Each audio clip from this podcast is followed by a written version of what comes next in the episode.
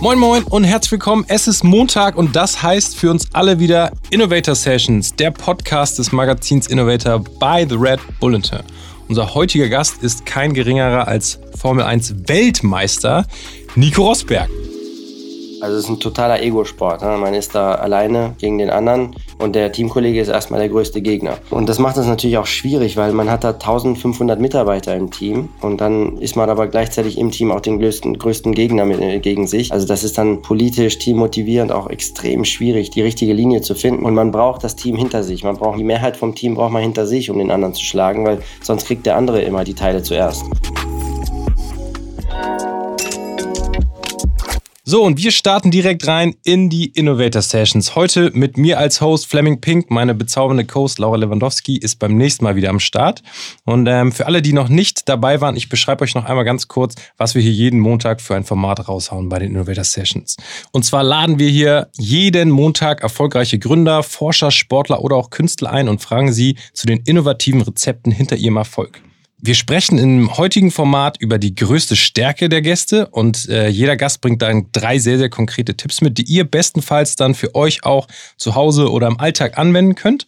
Und in der zweiten Folge, die einen Montag darauf kommt, machen wir die Bonusfolge Toolbox und da geht's kurz und knackig um die wichtigsten Werkzeuge und Inspirationsquellen, wie zum Beispiel Bücher, Apps, Newsletter, Podcasts und so weiter hinter dem Erfolg.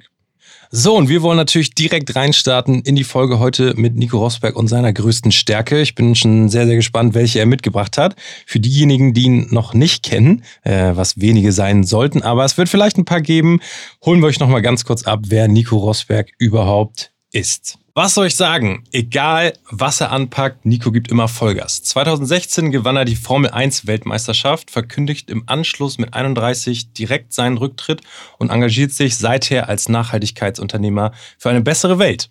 Mit dem Green Tech Festival hat er eine internationale Plattform für Gleichgesinnte geschaffen. Als Investor setzt er vorwiegend auf umweltschonende Mobilitätskonzepte und tritt außerdem in der TV-Show Die Hülle der Löwen auf. Im Interview in der aktuellen Ausgabe des Magazins Innovator by The Red Bulletin wollten wir von ihm wissen, welche Stärke als Rennfahrer ihm heute als Unternehmer hilft. Seine Antwort, schnelle Entscheidung. Deswegen wollen wir heute genauer von ihm wissen, warum schnelles Entscheiden so wichtig ist und wie jeder von uns etwas besser darin werden kann. Nico, Weltklasse darf man ja heute sagen. Weltklasse, dass du da bist. Vielen Dank für deine Zeit. Ja, danke, freut mich auch.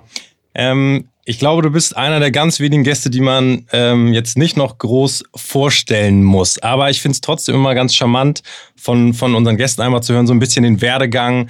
Ähm, wo kommst du her? Was hast du alles schon so erlebt? Was waren so ein bisschen die Milestones deiner Karriere? Und dann hinten raus, wo stehst du jetzt gerade? Also, ähm, ich weiß nicht, wann du das letzte Mal gemacht hast, aber stell dich doch einfach mal kurz vor für unsere Zuhörer. Ja, hallo an euch. Also Nico Rosberg, klar. Ähm viel ähm, österreichische Power bei mir auch gewesen in meiner Karriere, dank, äh, dank Niki Lauda, Toto Wolf, die ja die Führung hatten von dem Mercedes Formel 1 Team und, und klar, nach elf Jahren dann Formel 1 Weltmeister geworden gegen Lewis Hamilton im gleichen Auto. Also ähm, da bin ich sehr stolz drauf, weil er ist jetzt mittlerweile der Beste aller Zeiten. Mhm. Und ähm, ja, und dann nach dem Rücktritt so keinen Plan, was ich jetzt machen würde und meinen Weg aber in die Startup-Welt gefunden, gerade in der Mobilität, weil ich habe mir halt ein, Verspre ein Versprechen gemacht, dass ich als Unternehmer ähm, mit einer großen Hingabe für andere auch äh, tätig sein werde. Ähm, und, und ich möchte unbedingt als Unternehmer einen positiven Beitrag leisten. Das ist halt, das ist ganz, ganz entscheidend für mich. Und das habe ich jetzt äh, rund um das Thema Nachhaltigkeit gefunden. Als Investor in Startups, ähm, als Gründer auch von dem Festival, Green Tech Festival, wie du auch gerade gesagt hast, und jetzt auch zuletzt von einem Rennteam. Das heißt Rosberg X Racing, da sind wir auch in der neuen Elektro-Rennsportserie unterwegs, weltweit. Ähm, und deswegen alles, alles rund um das Thema Nachhaltigkeit. Und, und das erfüllt mich sehr. Äh, das Gefühl, dass ich da mit diesen Projekten richtig was bewege, das ist, äh, das ist ein tolles Gefühl. Und ähm, ja, und so bin ich da sehr engagiert. Cool. Lass uns noch mal ein bisschen ähm, weiter zurückkurbeln. Du, du hast jetzt äh, eine spannende Formel-1-Karriere gehabt. Dein, dein großes Ziel wahrscheinlich als Formel-1-Rennfahrer ist, einmal Weltmeister zu werden. Dann gab es einen Hardcut. Du warst jetzt auch nicht der Standard-Formel-1-Fahrer, wenn man so ein bisschen recherchiert, meiner Meinung nach. Ähm, du hast ähm, dich auch für diverse Studien eingeschrieben, du hast Psychologie studiert, du hast auch ein, eine Zusage für Luftfahrttechnik ähm, bekommen in London, habe ich gelesen. Ähm, also hattest schon immer abseits von der, von der Formel 1, glaube ich, ein großes Interesse, äh, deinen Horizont zu erweitern. Würdest du das unterschreiben? Ja, das stimmt, dass ich jetzt nicht so der absolut typische war. Der, der typische Formel 1-Fahrer ist eher so der, der bekloppte Adrenalin-Junkie. und ich bin da eher extrem viel, viel kalkulierter gewesen und, ähm, und habe auch viel mehr Passion vielleicht auch gehabt für die ganze Physik dahinter, also für, für das ganze Engineering, für das Auto, für die Weiterbildung, ähm, auch von mir selbst dann, wie du ja gesagt hast, gerade mit, mit ein, ähm, großer Arbeit auch in die Psychologie reingesteckt was mir auch jetzt zugutekommt, gerade auch als Unternehmer und auch für mein Leben. Ähm, also vielleicht ist das schon ein bisschen richtig, ja, dass ich nicht so absolut der stereotypische Formel-1-Fahrer war. Und, und stimmt, stimmt das Gerücht, dass du im äh, Ingenieurswissenschaftseignungstest bei Williams das beste Testergebnis in der Geschichte hingelegt hast? Das ist richtig, ja. Ich habe auch viele Ingenieure selbst weggeputzt da mit dem Testergebnis. Ja, herrlich. Das ist doch geil. Aber wenn man sich so damit beschäftigt, dann hat man wahrscheinlich auch gleich ein ganz anderes Standing im Team und ist auf einer anderen Augenhöhe wahrscheinlich, oder? Mit den Ingenieuren, mit so einer Ansage. Ganz klar, das war ähm, ein sehr, sehr wichtiger Schritt für mich, um dann auch diesen Williams Formel 1 äh, Sitz zu bekommen als Rennfahrer, weil je, es zählt alles dazu und das hat mich halt sehr stark abgehoben von allen anderen Kandidaten in dem Moment. Ähm, und somit war ich dann äh, nicht lange danach, bin ich dann auf einmal gefragt worden, ob ich für die, das, die Rennen fahren möchte, also Rennfahrer sein möchte. Und so startete dann auch meine Karriere. Ähm, jetzt hast du ja diverse Teamkollegen gehabt und, und wenn man jetzt mal aus deutscher Sicht guckt, ähm, neben dir natürlich einen, der alle unsere Kindheit, glaube ich, geprägt hat, Michael Schumacher, drei Jahre zusammen irgendwie im, im Team gewesen und dann im Anschluss Lewis Hamilton sind ja wirklich auch sehr, sehr große Namen, mit denen du da zu tun hattest. Ähm, hast du von denen auch viel gelernt? Also ich kann mir vorstellen, dass so ein Schumi für dich auch als kleiner Junge sicherlich auch ein absolutes Vorbild war. Und dann fährst du auf einmal mit ihm zusammen in einem Team. Wie war das?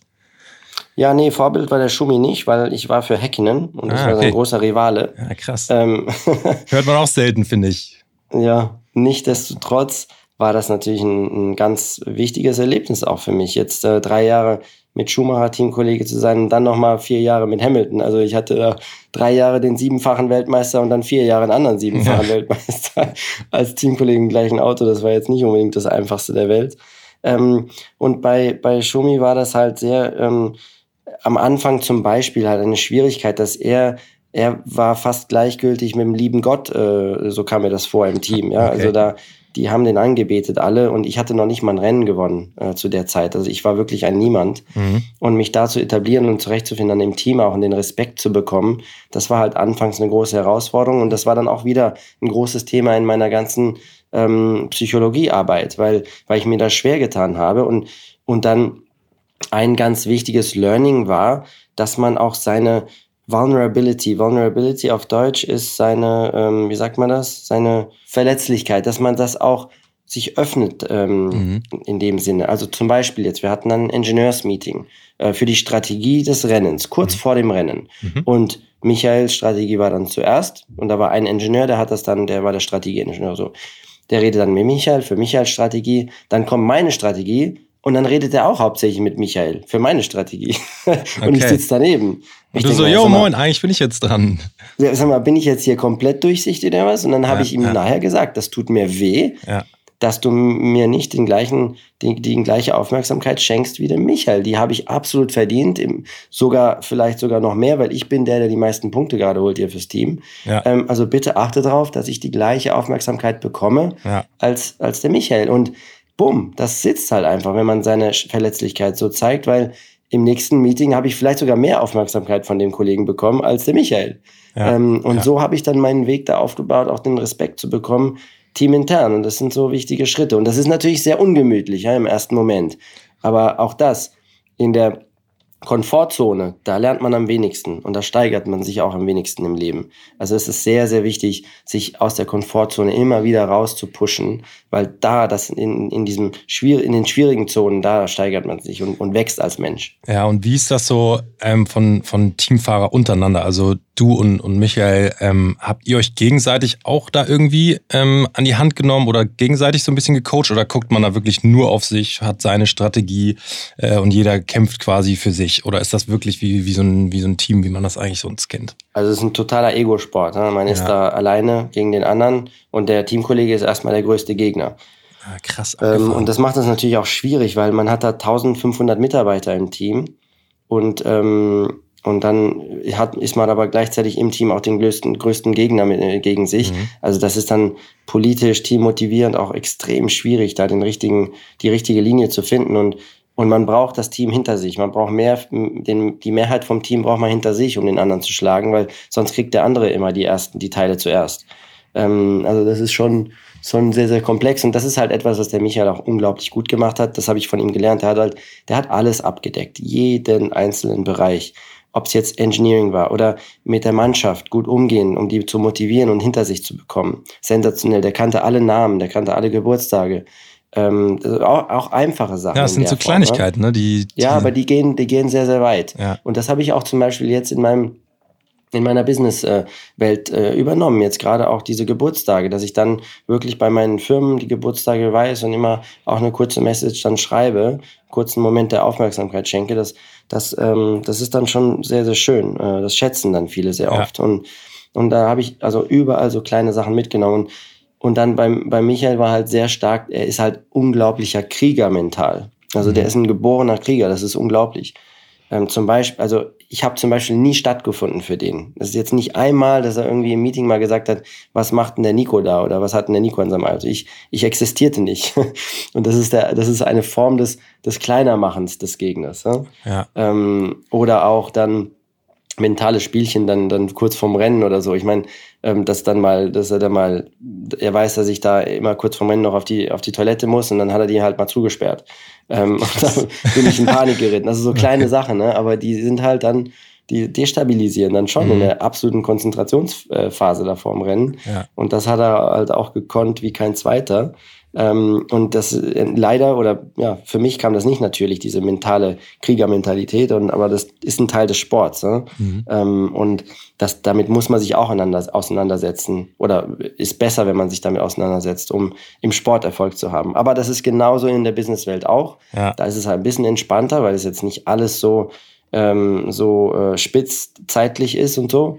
Aber auch da ähm, kann man damit äh, das nutzen, um einen Unterschied zu machen. Jetzt hast du 2016 bist du Weltmeister geworden und hast fünf Tage später deinen Rücktritt erklärt. Ich erinnere mich noch richtig genau daran, wie, wie das verkündet wurde und habe im ersten Moment habe ich gedacht so, was für ein geiler Move, auf dem Höhepunkt auszusteigen und ich glaube in dem Statement war auch, du hast jetzt Lust irgendwie dich um deine Family zu kümmern und die haben jetzt genug irgendwie das alles mitgemacht und jetzt setzt du die Prioritäten anders. Fand ich erstmal in erster Linie sehr sehr menschlich, aber auch einfach selten gesehen, auf dem Höhepunkt wirklich das Timing richtig abzuschätzen. Ähm, kannst du noch so ein, zwei Sachen zum, zum Rücktritt sagen? Weil ich glaube, das ist echt bei vielen sehr, sehr positiv auch hängen geblieben. Ja, bei, bei ich glaube, bei, es war geteilt, ja? aber wie es auch immer so ist, aber das ist ja ähm, für, bei vielen was, was, wie du gesagt hast, und bei anderen war es halt, hä, der hört jetzt auf und lässt da 100 Millionen liegen ähm, für ein paar Jahre mehr Auto fahren. Mhm. Das ist aber, äh, das ist aber bekloppt. Also das kommt ganz drauf an, aber für mich war es halt, ähm, für mich war es definitiv jetzt im Nachgang auch das, das Richtige, weil das war ein sehr wundervoller Exit für mich von meiner sportlichen Karriere. Ähm, auf dem Höhepunkt, er total erfüllt auch. Und war es ähm, wirklich nach dem, erst nach dem Titel, hast du dir das überlegt oder war es schon vorher? Nee, so, schon vorher, nee, nee, okay, die letzten okay. Wochen davor schon, wenn, habe ich schon überlegt, wenn ich das jetzt schaffe, dann, äh, dann würde ich das wahrscheinlich so durchziehen. Ja. Auch wenn das jetzt natürlich eine extrem schwierige Entscheidung war. Mhm. Aber ähm, ich bin da einfach meinem Instinkt gefolgt und, und weil der, der Exit war mir auch immer, immer wichtig. Und da können jetzt viele aus der, aus der Unternehmer- und Startup-Welt ähm, nachvollziehen, dass, äh, dass der Exit halt auch äh, ist wichtig, dass man da das Timing gut erwischt. Ja. Ähm, dass man dann nicht im, im, im Bergab-Modus da irgendwann äh, sich befindet und es geht immer weiter bergab. Weil das ist nicht schön. Das ist nicht schön und das wäre auch meine, das wäre auch für mich nicht schön gewesen. Also für mich wichtig, da am Höhepunkt rauszugehen. Ich habe jetzt die schönste Erinnerung, die wird mir immer bleiben. Ist wunderschön. Natürlich Entschuldigung an alle meine Fans, die dann, die sich natürlich gefreut hätten, noch mehr ähm, Battles gegen Lewis zu haben. Aber ähm, wir hatten ja eine super Zeit und, und jetzt ist auch gigantisch, dass für mich jetzt persönlich, dass ich so ein zweites Leben jetzt auf einmal hatte, seit, ja. seit ich 31 bin. Komplett von null. Das ist auch äh, sehr ähm, spannend. Ja, ähm, du hast gerade schon ganz, ganz schön gesagt, so, ähm, dass, dass man einfach in den richtigen Momenten Entscheidungen treffen soll. Das ist eigentlich der perfekte Übergang zu deiner größten Stärke, die wir jetzt so ein bisschen mehr durchleuchten wollen, und zwar schnelle Entscheidungen treffen.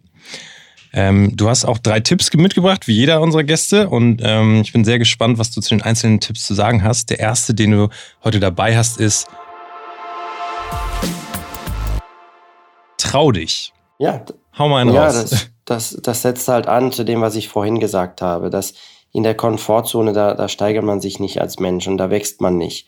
Ähm, und und da, da findet man dann auch nicht ähm, die, die, die Zufriedenheit und, und das Glück, das findet man außerhalb. Das ist natürlich kurzfristig dann eine sehr, sehr schwierige Situation. Zum Beispiel, wenn ich jemand ganz ehrlich sage, was ich denke ähm, und, und ich das inner, verinnerlicht habe seit Monaten, obwohl und, und endlich dann rücke ich es raus und ich sage ihm wirklich, hey, du tust mir weh, indem du das so und so machst. Hör bitte auf. Ähm, das ist halt im ersten Moment dann wirklich sehr, sehr schwierig und schmerzhaft, aber im Nachhinein ist, gibt es so, ist das so eine Genugtuung und da fühlt man sich so stolz auch, dass man es geschafft hat und dass man sich steigert und und ähm, dass man den ersten Schritt gegangen ist, weil dann wird es ja immer einfacher. Wenn man es öfters macht, wie wir ja wissen, dann wird es jedes Mal einfacher und man lernt und man, man wächst als Mensch. Und deswegen trau dich was und geh raus aus der Komfortzone ähm, und begib dich da in diese, in diese, in diese Zonen, die halt nicht so komfortabel sind, die, die auch mit Leiden ähm, bepackt sind, sehr, sehr oft dann natürlich, weil das einfach schwierig ist. Aber das ist, ähm, das ist oft äh, ein riesen Mehrwert für Hast uns. Hast du da ähm, vielleicht zwei kon konkrete Beispiele? Einmal fände ich es spannend, ähm, äh, auf deine ehemalige Rennfahrerkarriere vielleicht äh, eine Situation nochmal rauszuheben und aber auch jetzt zu deinem aktiven Leben als Unternehmer, wo du sagst, so da habe ich mich richtig getraut und das hat mich so krass weitergebracht, dieser Moment, weil ich einfach die Eier in die Hand genommen habe und einfach mal was ausgesprochen habe. Ja, zum Beispiel mein, mein Festival zu gründen, mein Green Tech Festival ich habe ja null Plan gehabt von Eventgründung, mhm. so mhm. keine Ahnung. Und ähm, aber das Thema fasziniert mich halt so so so sehr und gerade jetzt eine Plattform so zu bauen für die die führenden Changemaker unserer unserer Welt. Ähm, das das fand ich so eine geniale Idee und und das gab es in der Form nicht und, und teilweise gibt es jetzt äh, auch, auch heute noch nicht Alternativen. Ähm, und dann äh, ja den Mut dann zu nehmen und zu sagen, okay, ich gehe jetzt da Vollgas rein, weil das möchte ich, das das würde mich mit sehr viel Stolz erfüllen, wenn ich das wenn ich das schaffe und das äh, das hinbekomme und das um, umzusetzen. Ähm, und jetzt im Nachhinein kann ich auch sagen, ich habe so viel gelernt in der Zeit, so so viel wundervolle Erlebnisse auch gehabt, so viel stolze Momente gehabt, die ich sogar auch mit meiner Frau und äh, und, und Bekannte teilen konnte, weil wir da wirklich ein Event ähm, hingestellt haben, jetzt wo man, wo, wir einfach direkten Impact auch haben und so viele besondere Menschen zusammenbringen und so viele ähm, besondere Technologien und Innovationen auch zusammenbringen. Ähm, das ist, das ist faszinierend und, und das ist so ein Beispiel, wo, wo ich mich jetzt getraut habe, aus der Komfortzone raus und äh, was mir aber fürs Leben eine, also jetzt eine große Bereicherung geworden ist. Ist das dann, ähm, weil es ja um schnelle Entscheidungen gehen soll, ist das dann was, wo du sagst, ich habe die Idee, ich fange direkt an oder bist du dann eher jemand so, okay, ich schlafe noch drüber, ich brauche irgendwie so den richtigen Moment dann für die Entscheidung oder sagst du so, gute Idee, let's do it? Ja, das ist ein schmaler Grad. Also ich bin oft der, der dann sehr schnell voran, vorangeht und eine Schwäche ist dann manchmal, dass ich das nicht gut genug vororganisiert habe, alles.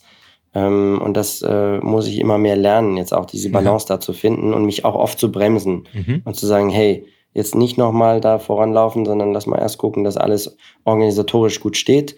Ähm, und dann entscheiden wir, ob wir, wie, wie wir das machen und ob wir das machen. Also das ist so ein schmaler Grad. Ähm, aber klar, diese Entscheidungsfreudigkeit ist, ist generell schon eine, eine, ähm, eine Stärke und, und auch wichtig dann immer diese, nicht so viel labern, ne? es wird so viel gelabert, sondern wirklich, wenn man was diskutiert, dass man auch einen Actionplan und das auch umsetzt und macht und nicht nur labert. Da, ähm, das ist mir sehr, sehr wichtig. Da hast du ein ganz spannendes Zitat eigentlich im, im aktuellen Magazin, im Interview ähm, rausgehauen, und zwar der, der Vergleich mit der Politik. Ähm, erinnerst du dich noch, dass, dass, äh, was du da gesagt hast?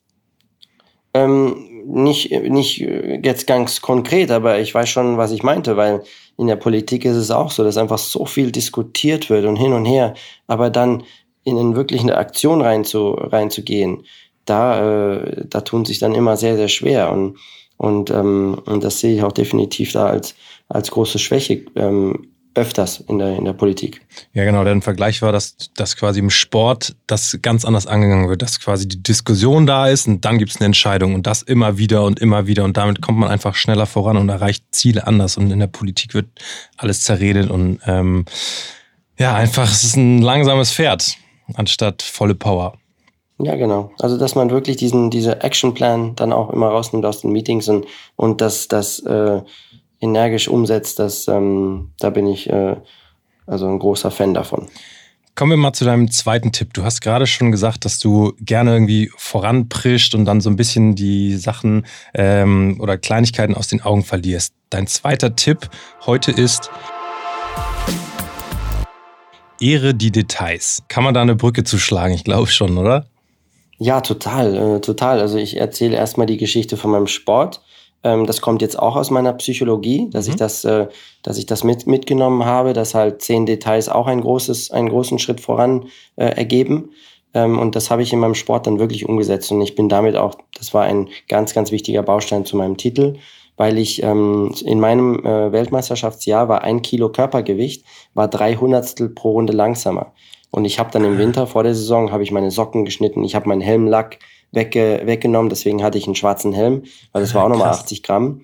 Ähm, und dann bin ich in die Sommersaison gekommen, ich war zwei Punkte hinter Louis, also ich musste noch irgendwas finden.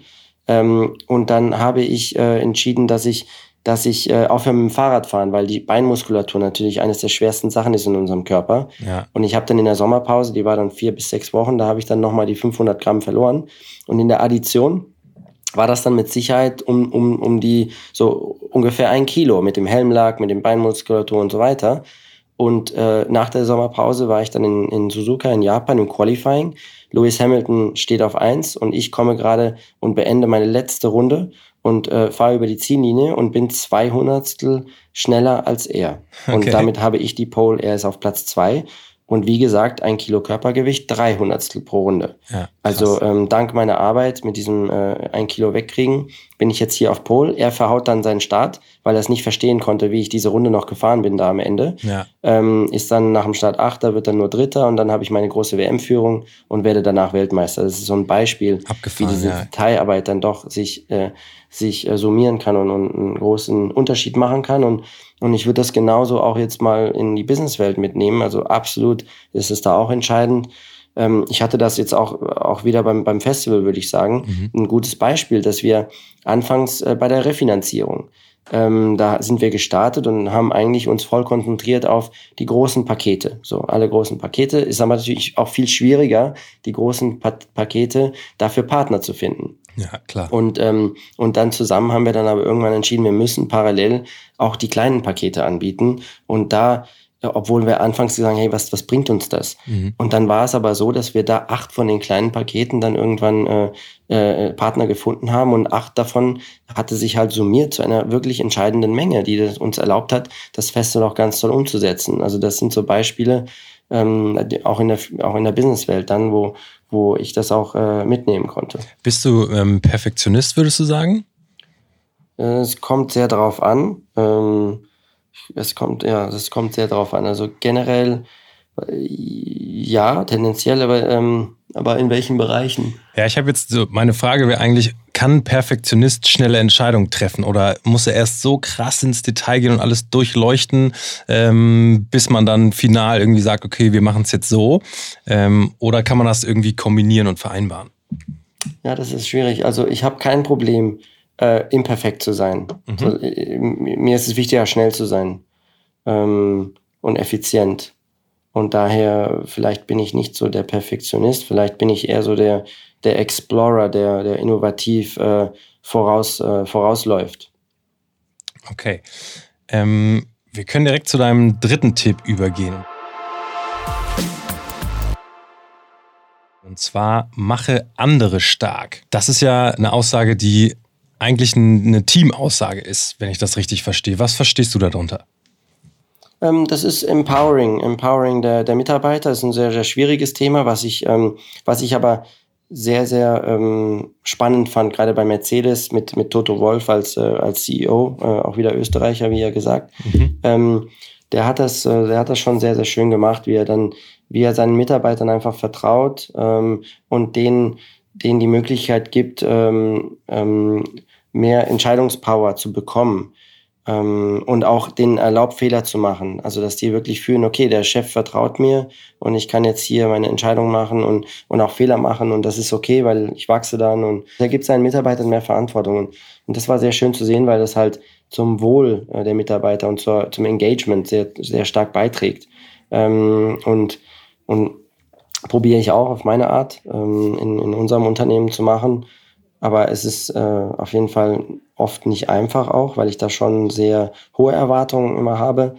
Ähm, aber ja, aber ich wie, wie machst du das Fall. dann? Ist das, sind, das, sind das Einzelgespräche, die du dann führst? Oder ähm, wie, wie hast du hast du da eine Vorher Vorgehensweise, die du irgendwie den Zuhörern äh, mitgeben kannst? Ähm, also gerade wir haben jetzt nochmal über den Winter auch die, die jeweiligen KPIs und so nochmal ganz stark, ganz stark ähm, geklärt für jede Person, dass jeder genau weiß, okay, das sind meine Ziele, das sind meine, meine Key Performance Indexes, ähm, auch auf, auf kürzere Zeit, äh, Zeitspannen runtergebrochen. Also das haben wir auf jeden Fall gemacht, weil somit kann man dann auch, äh, bekommen die auch mehr Verantwortung, weil die genau wissen, okay, genau das, das, das muss ich machen und erreichen. Äh, also das hat auf jeden Fall sehr geholfen, da nochmal einen riesen äh, Aufwand zu, zu betreiben. Ähm, und dann es geht aber, es geht aber raus und es ist nicht nur Verantwortung, es ist auch dass, äh, das Wohl der Mitarbeiter, dass das auch an erster Stelle stehen muss.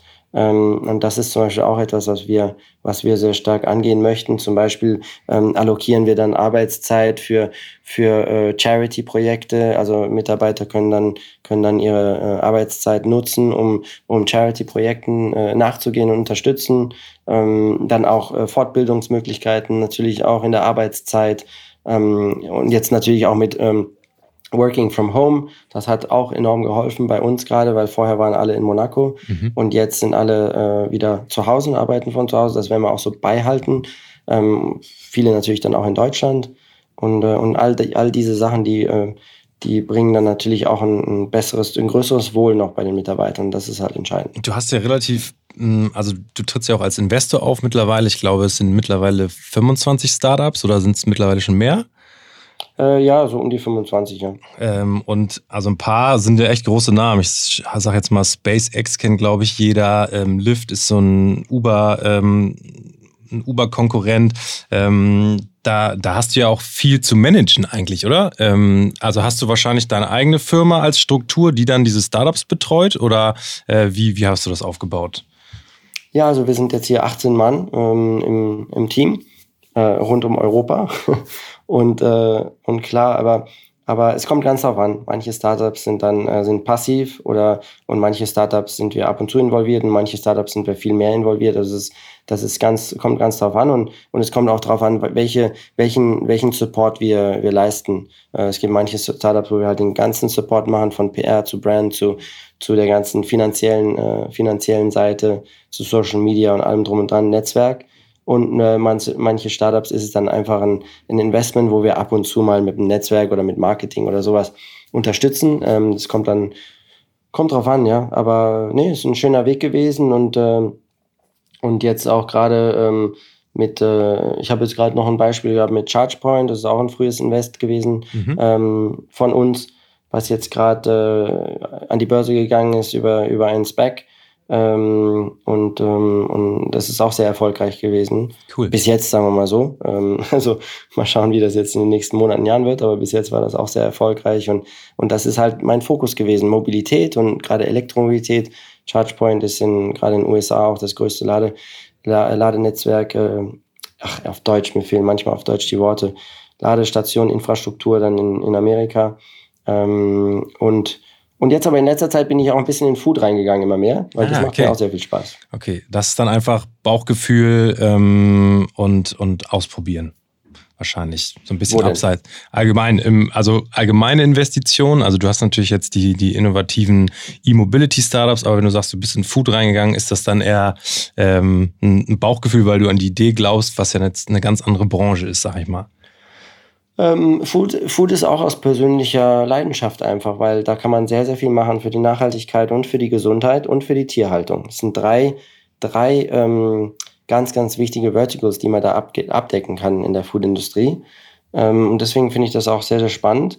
Mein, meine erste Passion war schon immer gerade halt diese Gesundheitsaspekte mhm. kombiniert mit der Human Performance. Mhm. Daher habe ich immer schon großes Interesse für Food gehabt und habe mich da auch sehr weitergebildet in meiner sportlichen Zeit und und äh, diese, dieses Wissen kommt mir jetzt auch zugute dann als, äh, als Investor und das finde ich ganz spannend. Okay. Ähm, ich ich würde alle drei Tipps gerne noch einmal zusammenfassen zum Abschluss, denn wir müssen auch schon langsam zum Ende kommen. Es war, Jetzt wird es aber kompliziert, jetzt bin ich ja, gespannt. Ja, pass auf. Also, deine größte Stärke, die du mitgebracht hast, waren schnelle Entscheidungen treffen. Und ähm, als erstes Tipp, als ersten Tipp war es, trau dich. Ähm, das ist einfach was, wo, was dir im Leben sehr viel weitergeholfen hat, weil du in gewissen Situationen dich getraut hast, auf Menschen zuzugehen und denen ehrlich die Meinung gesagt hast und im Anschluss einfach einen ganz anderen Austausch dadurch hattest und sehr, sehr viel äh, Positives dadurch erlebt hast. Und das äh, kann man, glaube ich, auch in jeder Situation ähm, anwenden im Alltag und, und in unangenehmen Situationen. Als zweites Ehre die Details. Ähm, auch als vielleicht, man muss nicht unbedingt Perfektionist sein, aber man sollte sehr, sehr viel im, im Detail denken, um auch groß zu denken. Und äh, da hast du ähm, ganz viel äh, durch deinen deinen Sport natürlich gelernt ähm, und auch durch dein Green Tech Festival, wo viele kleine Partner auch eine ganz wichtige Rolle spielen können und ähm, die Details einfach nie außer Acht gelassen werden. Und äh, der dritte Punkt finde ich auch sehr, sehr spannend. Mach andere stark. Schau auf dein Team, merk dir die Geburtstage vielleicht oder äh, schreib kurz eine nette Nachricht, ähm, frag, wie es denen geht, irgendwie, dass, ähm, dass man einfach dem Team großes Vertrauen gegenüberbringt und dementsprechend auch Verantwortung übertragen kann und äh, andere stark macht, denn im Kollektiv kann man am, am meisten reißen. Siehe Green Tech Festival, wo ihr echt wirklich was ganz, ganz Tolles aufgebaut habt in kurzer Zeit und ähm, die, die Veranstaltung äh, wirklich äh, auch eine große Welle geschlagen hat, glaube ich, weil ihr zum einen Zeitgeist getroffen habt mit dem Thema, aber zum anderen auch dann sehr, sehr attraktives Programm drumherum aufgebaut habt. Das war meine Zusammenfassung. Das hast du super gemacht. Vielen ja, Dank. Ja, vielen Dank. Du hast ich, gut aufgepasst. Ja, ist, äh, das ist mein Job hier in, der, in den Innovator Sessions. Ähm, vielen Dank für deine Zeit. Wir sind ja nächsten Montag nochmal verabredet für einen ähm, kleinen Talk in unserer Toolbox-Folge. Da geht es dann um die wichtigsten Werkzeuge und Inspirationsquellen hinter deinem Erfolg. Und ähm, Freue mich da auch schon auf deine Antworten, die kurz und knackig sind. Das war's mit dem Podcast des Magazins Innovator by The Red Bulletin mit Nico Rosberg, ähm, Formel 1 Weltmeister, aber auch mittlerweile Unternehmer und Investor. Multitalent, muss man einfach sagen. Ich freue mich unfassbar auf nächste Woche. Dank dir schon mal heute und ähm, wir quatschen nächsten Montag. Danke, tschüss. Nico, hau rein, ciao.